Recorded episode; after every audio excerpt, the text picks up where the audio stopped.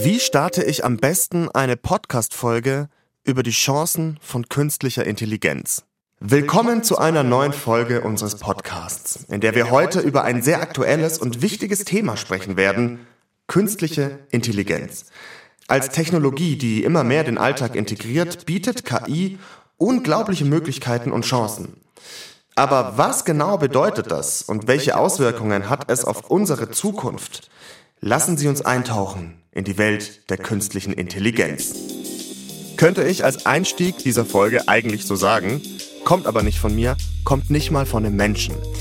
Das hat ChatGPT geschrieben, davon habt ihr bestimmt schon was mitbekommen. Das ist dieser Chatbot aus den USA, den die Firma OpenAI entwickelt hat. Und der basiert auf künstlicher Intelligenz. Und ich finde es wirklich heftig, was dieses Programm leisten kann. ChatGPT kann ganze Hausarbeiten schreiben, also akademisch arbeiten. Das finde ich schon krass. Ich will eigentlich aufpassen mit Superlativen, aber es gibt vielleicht keine Technologie, die unsere Zukunft so sehr prägen wird wie künstliche Intelligenz. Was das eigentlich ist, dazu haben wir euch in der Definition in die Shownotes gepackt, aber wir reden heute über die Chancen von KI. Darum geht's in dieser Folge. Um die Chancen in den verschiedenen Bereichen unseres Lebens. Wie kann uns KI bei so ganz praktischen Fragen helfen? Komplexer wird es, wenn viele große Probleme zusammenkommen. Klimakrise, Personalmangel, Finanzdruck, wie bei der Landwirtschaft. Wie kann KI die Landwirtschaft revolutionieren? Und über allem steht unsere Gesundheit. Und deswegen fragen wir am Ende, wie können wir mit Hilfe von KI Krankheiten bekämpfen? Und ich sag's gleich, das hat mich besonders geflasht. Ihr hört dreimal besser mit mir, Kevin Ebert, einem echten Menschen zu 100 Prozent. Schön, dass ihr dabei seid. Wir fangen mal ganz easy an. Stellt euch vor, es ist ein normaler Tag, nichts Besonderes und auf einmal ihr habt ein Problem. Oder zumindest eine dringende Frage, auf die ihr eine schnelle und am besten verständliche Antwort braucht. Und zwar von der Behörde. Absoluter Worst Case. Persönliches Beispiel von mir, ich habe neulich meine Uhr verloren. Und wie lange es gedauert hat, irgendeinen Hinweis zu bekommen, ob die im Fundbüro liegt oder welches Fundbüro da jetzt das Richtige ist. Ich sag's euch, das war kein Spaß und ich habe die Uhr wieder, aber meine Angst davor, mit Behörden zu kommunizieren, ist jetzt nochmal größer geworden. Wo die Menschen wahrscheinlich weniger Angst haben, mit ihrer Stadt in Kontakt zu treten, das ist in Wien, weil da gibt es nämlich den Wien-Bot. Natürlich gibt es am Anfang ein bisschen Bedenken und eine Verwaltung vielleicht ein bisschen größer, als es in normalen Firmen ist, weil was könnten die Leute denn sagen? Ja? Also so ein bisschen immer das äh, Risikomanagement, was könnte im schlimmsten Fall passieren. Das ist äh, Sindre Wimberger. Der hat den Wienbot erfunden und wir haben per Videocall gesprochen. In seinem Büro sieht man im Hintergrund überall das Wienbot-Logo. Außerdem hängt da der Grundriss Wiens an der Wand. Und ganz am Anfang hat er uns ein Bild gezeigt, das ihm seine Kollegen geschenkt haben. Ein Filmplakat von Der Pate, also The Godfather. Nur steht da nicht Godfather, sondern Botfather. Nur damit ihr euch mal grob vorstellen könnt, was Wimberger so für ein Typ ist. Und dann haben wir einfach geschaut, aus redaktioneller Sicht, schaffen wir das, befriedigende Antworten oder gute Antworten auf diesen Kanal zu geben. Und dann natürlich, wie bei all solchen neuen Techniken oder Technologien, ist dann immer noch nicht die Abwägung, traut man sich damit rauszugehen. Wir hatten den Eindruck, es ist uns wirklich was gelungen in den Antworten. Und dann haben wir entschieden, okay, wir versuchen einfach eine Beta-Version, wir versuchen einen Prototypen zu bauen, versuchen wir das doch einfach mal hinauszustellen und uns Feedback zu holen. Und das Feedback war überwältigend, wie Wimberger selbst sagt. Die Wienerinnen und Wiener nutzen den Wienbot für ihre Alltagsfragen und auch die Presse feiert die KI. Das Forbes Magazine hat den Wienbot in einem Artikel erwähnt als Beispiel für herausragende Technologie in Smart Cities.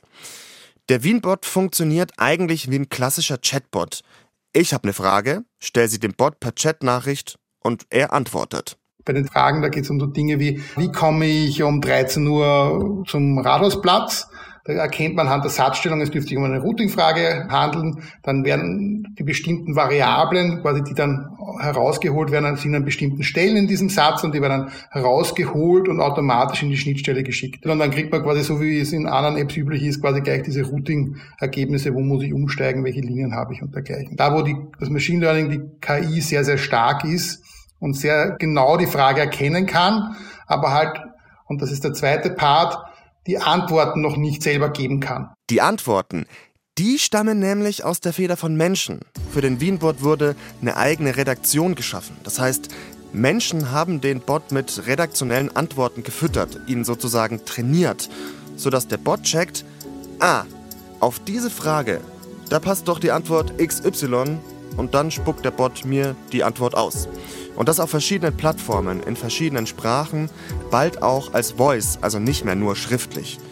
Next Level wäre, wenn sich der Bot seine Antworten auch komplett selbst formulieren könnte. Ebenso wie bei ChatGPT. Also die Frage, ob die KI irgendwann oder vielleicht in Kürze mal in der Lage ist, auch diese redaktionellen Antworten zu schreiben, diese kurzen, einfach verständlichen, das, was bisher noch nicht der Fall war und wo ich, sage ich mal, seit sechs Jahren darauf warte, dass die KI das vielleicht mal können wird. Und ChatGPT hat ja zumindestens egal wie vertrauenswürdig das jetzt wirklich ist oder wie zuverlässig die Antworten sind, aber es gibt so ein bisschen einen Ausblick in die Zukunft, was möglich sein könnte. Dass man der KI nicht blind vertrauen soll, das ist ein Hinweis, über den bin ich bei der Recherche oft gestolpert.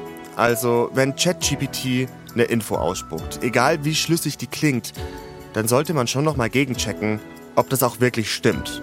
Und ein anderes Problem ist natürlich, wie bei allen KIs, die Texte oder zum Beispiel Bilder generieren, das Urheberrecht. Wenn euch die Diskussion darüber interessiert, hört gern mal in die neueste Folge der Kollegen vom Tech-Podcast Umbruch rein. Verlinken wir euch in den Show Notes. Durch die Recherche zu dieser Folge habe ich viel gelernt, aber vielleicht ist das Wichtigste für mich, KI ist unfassbar vielseitig, kann in kleinen Chatbots eingesetzt werden, die das Leben in Wien vereinfachen. Und dann gibt es KI, die sorgt dafür, dass wir nicht hungern müssen. Oder sagen wir mal so, die KI unterstützt die Menschen, die für unser Essen sorgen. Landwirte. Ich glaube, es gibt wenige Leute, die die vielen Krisen der Welt so deutlich spüren wie Landwirte. Denk doch mal drüber nach. Die Klimakrise und ihre Wetterextreme, Personalmangel bei der Feldarbeit, Wertefragen versus wirtschaftlicher Druck, alles immer schneller, immer größer, immer fetter, immer mehr. Und das alles zu managen, das ist eine riesengroße Herausforderung. Andreas Dörr ist Landwirt in Thüringen und er setzt schon seit Jahren auf KI. KI kann uns in Zukunft dahingehend helfen, dass ich einfach Entscheidungshilfen bekomme oder meinetwegen Vorschläge präsentiert bekomme. Ne? Wenn mir eine Software sagt, also kann mich selber hinsetzen, kann mit Excel unheimlich viel ausrechnen, aber es wäre doch viel hilfreicher, wenn ich Systeme habe, die mir ähm, grafisch aufgearbeitete Informationen zur Verfügung stellen und ich zum Beispiel drei Handlungsempfehlungen bekomme. Und dann kann ich selber entscheiden, also ich gucke mir das jetzt nochmal selber an, aber die Empfehlung von dem System war A, B und C.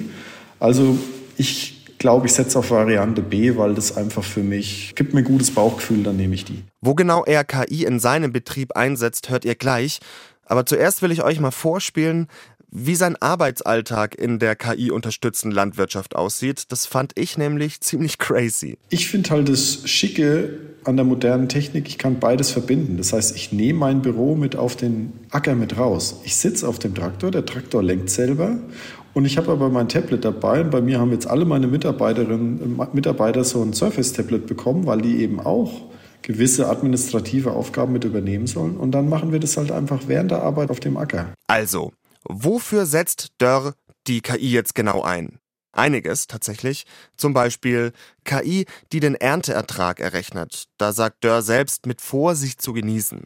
Dann gibt es eine App, mit der er seine Pflanzen scannen kann, um zu checken, ist die gesund, welcher Schädling ist das oder eben dieses System. Da geht es darum, dass mittels Prognosemodelle der optimale Zeitpunkt berechnet wird, wann eine Fungizidmaßnahme, also sprich gegen Pilze, eine Behandlung im Getreide stattfinden soll oder nicht und wenn ja, mit welchem Mittel. Und da werden logischerweise jede Menge an Daten miteinander verarbeitet. Welche Sorte? Die eine Sorte ist vielleicht empfindlicher gegen Mehltau, die andere nicht. Wann wurde die Sorte gesät? An welchem Standort? Wie war dann der Witterungsverlauf? Das heißt, ähm, war es warm, war es kalt, hat es geregnet? Ja, dann gibt es dann im Endeffekt eine klare Handlungsempfehlung. Achtung, höchstwahrscheinlich wird in fünf Tagen die Bekämpfungsschwelle überschritten sein an diesen und diesen, diesen Flächen. Okay. Dann fahre ich, kann ich nochmal rausfahren, kann das nochmal selber visuell bestätigen. Und wie zuverlässig ist das? Ähm, ja, das Spannende ist eigentlich dann das, und das habe ich eben die letzten Jahre gemacht, wir haben es parallel laufen lassen. Das heißt, ähm, wir haben Pflanzenbauberater, mein Vater kennt sich sehr gut aus, der hat sehr viel Erfahrung auch. Und der klassische Ablauf, man schaut sich seine Flächen regelmäßig an, man war draußen und dann hat man sich überlegt, Beratung geholt, ähm, wann machen wir was. Und dann haben wir aber einen Teil der Flächen einfach mal genommen und haben gesagt, okay, da handeln wir jetzt einfach mal stur nach dem Beratungsmodell. Und es war sehr interessant. Es waren teilweise andere Handlungsempfehlungen, wie das, was äh, wir selber entschieden haben. Aber es hat funktioniert. Und spannend für mich war jetzt eigentlich sogar, dass es auch finanziell unterm Strich am Ende ein Ticken interessanter ist wie die eigenen Entscheidungen. Und jeder weiß, der Kostendruck in der Landwirtschaft, der ist extrem.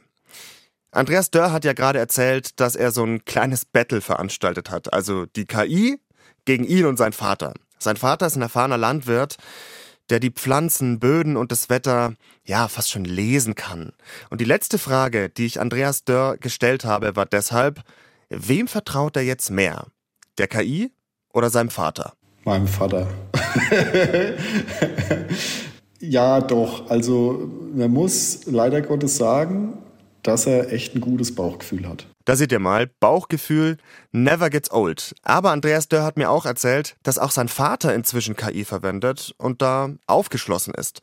Also auch ältere Landwirtsgenerationen lassen sich auf KI ein, weil KI eben ein extrem guter Helfer sein kann in einem Berufsfeld, das von echt vielen Seiten unter Stress steht.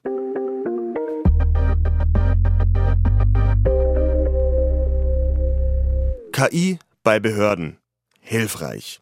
KI in der Landwirtschaft, effizient und vielseitig. KI in der Medizin. Jetzt geht's um unsere Gesundheit, darum vielleicht besser, schmerzfreier und länger leben zu können. Ich bin zu Professor Mike Notohami Projo gefahren. Der ist Radiologe in München und setzt als einer der ersten in Deutschland eine KI-Software ein, die Röntgen- und MRT-Aufnahmen auswertet. Ich glaube, man könnte schon sagen, dass er sowas wie ein Vorreiter auf diesem Gebiet ist. Ein Satz von ihm ist mir zum Beispiel besonders im Kopf geblieben. Vor fünf Jahren sagte jemand, dass man aufhören sollte, Radiologen auszubilden, weil es in fünf Jahren keine Radiologen mehr braucht. Ich okay. sitze noch immer hier, meine Kollegen auch, und es werden immer noch Radiologen ausgebildet. Ja. Aber was man sagen kann, ist, dass der Radiologe am Ende ersetzt werden wird durch den Radiologen, der künstliche Intelligenz verwendet. In der Radiologie hier kommt KI in ganz vielen Anwendungsbereichen zum Einsatz. Alzheimer, Krebs. Und ein Feld, bei dem die KI laut Mike Notohami Projo besonders hilfreich ist, ist MS, multiple Sklerose. Eine unheilbare Krankheit, das ist so.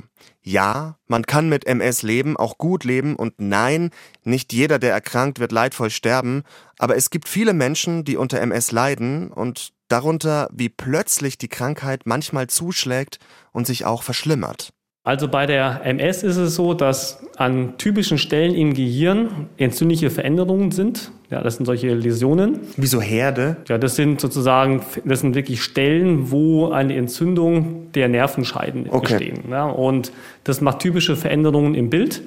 Und MS ist ja eine Krankheit, die häufig schubförmig verläuft und im Verlauf der Krankheit entstehen immer neue Herde. Und mhm. deswegen ist es total wichtig zu sehen, ob ein neuer Herd entstanden ist oder nicht, weil man dann sagen kann am Bild, ob die Krankheit fortschreitet oder nicht. Und da hängt auch wirklich auch die Therapie daran, ob ein neuer Herd da ist. Und MS-Patienten können zum Teil auch hunderte von Herden haben.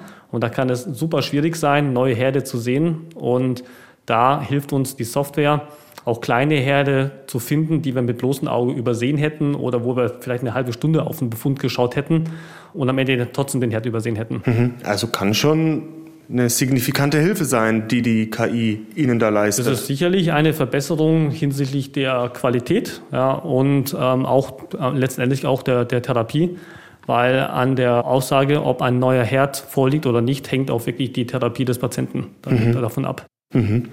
Und wie zuverlässig ist das? Also KI ist dort gut, wo die Frage Ja-Nein ist. Ja, also zum Beispiel Tumor Ja-Nein neuer Herd, ja, nein, Hirnvolumenveränderung, ja, nein. Und das sind zum Teil Untersuchungen, wo wir dann doch relativ lange brauchen. Und da hilft uns die KI natürlich schon, ja, dass mhm. wir da deutlich schneller werden. Und letztendlich muss man sagen, der wirtschaftliche Druck ist natürlich auch im Gesundheitssystem immanent. Mhm. Und am Ende sind es immer weniger Ärzte und immer mehr Patienten, die versorgt werden müssen. Und am Ende kann man das wahrscheinlich nur noch mit KI schaffen, den, den geforderten Durchsatz, der aufgrund der demografischen Entwicklung alleine schon notwendig ist, da auch stemmen zu können. Und was man auch sagen muss, es ist ja eine Art Zusammenspiel. Die KI sagt Mike Notohami Projo, hier erkenne ich einen neuen MS-Herd. Und der Radiologe sagt dann, okay, danke, Schaue ich mir aber selbst nochmal an, denn ganz wichtig. Letzten Endes haftet der Mensch auch dafür und die KI-Tools sind jetzt auch nicht dafür zertifiziert, jetzt auch alleinig die Diagnosen zu stellen. Mhm. Man muss aber aufpassen, weil die KI-Gläubigkeit sowohl von Patienten als auch von Ärzten ist zum Teil sehr hoch. Und man muss schon hinterfragen, wenn ein positiver Befund da ist, ob das wirklich ob das auch wirklich stimmt oder ob da nicht vielleicht doch eine, ein falsch positiver Befund vorliegen kann. Mhm. Und auch bei negativen Befunden sollte man die auch nochmal kontrollieren, wenn das ganze Setting dafür spricht, dass der Patient doch einen Schub haben könnte. Oder wenn zum Beispiel auch technische Probleme vorlagen, ja, wenn zum Beispiel die Vorbilder verwackelt waren, ja, auch da kann es natürlich sein, dass die KI dann an ihre Grenzen kommt. Ich habe Mike Notohami Projo noch gefragt, was der aktuelle Stand der KI in der Medizin ist. Also, wie wichtig ist die Technologie jetzt schon? Wie sehr prägt sie seinen Alltag als Arzt? Und wie wichtig wird sie noch werden? Und er hat darauf einen interessanten Vergleich gebracht. Rückwärts einparken geht ja auch ohne Kamera ganz gut, aber wenn man mal eine Kamera hatte, tut man sich extrem schwer. Man mhm. fühlt sich sehr unsicher, wieder zurückzukommen. wieder zurückzukommen. Und wir sind da erst am Anfang der Entwicklung. Ja, wie gesagt, beim Auto haben wir auch die selbstfahrenden Autos. Ja, mhm. und wie gesagt, das sind jetzt, das sind ja generalisierte künstliche Intelligenzen, die in der Lage sind, Zusammenhänge zu erkennen und zu bearbeiten, komplexere Fragestellungen zu bearbeiten mhm. mit einer hohen ähm, Genauigkeit. Und das ist etwas, wo sich dann die KI ähm, im Gesundheitswesen dann auch letztlich hin entwickeln wird. Wird aber noch ein bisschen dauern. Wie gesagt, die finale Entscheidung trifft der Mensch, der Arzt oder die Ärztin. Und das ist auch gut so. Aber gerade bei so einer Krankheit wie MS, bei der es auf jeden einzelnen Entzündungsherd im Gehirn ankommt, gerade da bietet die KI riesige Chancen, weil sie im Zweifel Menschen mit einer unheilbaren Krankheit hilft. Das ist so. So, KI also. Klar, ChatGPT ist beeindruckend, aber auch vermeintlich einfache Chatbots wie der Wienbot können den Leuten im Alltag helfen. Da kriegst du ganz schnell mal die Nummer vom Fundbüro und zwar ohne zu suchen. Und in der Landwirtschaft wird KI immer wichtiger, spart Zeit und vor allem Kosten und, das hat uns Andreas Dörr erzählt, ist einfach eine mega gute Entscheidungshilfe. Und in der Medizin, ja, da kann KI Leben retten. Das klingt vielleicht drastisch formuliert, aber wenn wir es mal zu Ende deklinieren, dann stimmt das schon. Weil vielleicht übersieht ein Arzt doch mal eine Kleinigkeit und dann könnte das im schlimmsten Fall fatale Folgen haben. Und KI hilft ganz einfach, dass genau das nicht passiert. Aber, und das will ich jetzt schon auch nochmal sagen, KI wird weder Bürgerbüros noch Landwirte oder Ärzte ersetzen. Ich glaube, wir sollten KI vor allem als Unterstützer sehen. Eine Sache habe ich noch für euch. Wir haben uns was ausgedacht. Und zwar droppen wir ab heute am Ende jeder Folge einen Fun Fact, auf den wir während der Recherche gestoßen sind. Und Fun Fact, gut, in dieser Folge muss man sagen, ist vielleicht gar nicht mal so witzig, aber auf jeden Fall nice to know. Ein Neurowissenschaftler in den USA testet gerade eine KI, die den amerikanischen Präsidenten beraten könnte. Und zwar bei der Frage, ob er Atomwaffen einsetzen soll oder nicht. Weil Menschen seien da viel zu emotional, sagt dieser Wissenschaftler.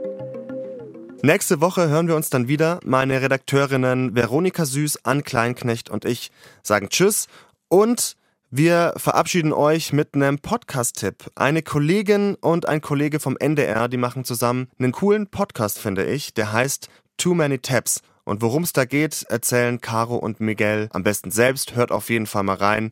Bis nächste Woche. Ciao. Hi, ich bin Caro. Und ich bin Miguel. Und wir machen zusammen den Podcast Too Many Tabs. Wir treffen uns hier jeden Mittwoch, um zusammen unsere Tabs zu schließen. Genau, Caro und ich fallen regelmäßig in richtige Rabbit Holes im Internet und wollen das natürlich alles mal ausgiebig besprechen. Das ist bei mir zum Beispiel das Thema Zauberer, die bei ihren Tricks gestorben sind. Ich habe aber auch in einer der letzten Folgen darüber gesprochen, warum, wie welche Tiere im Krieg eingesetzt werden. Ich habe mich mit verrückten Teambuilding-Maßnahmen beschäftigt und damit, welche Songs wir von der Erde aus schon ins Weltall geschickt haben. Also uns gehen die Rabbit Holes und offenen Tabs nie aus.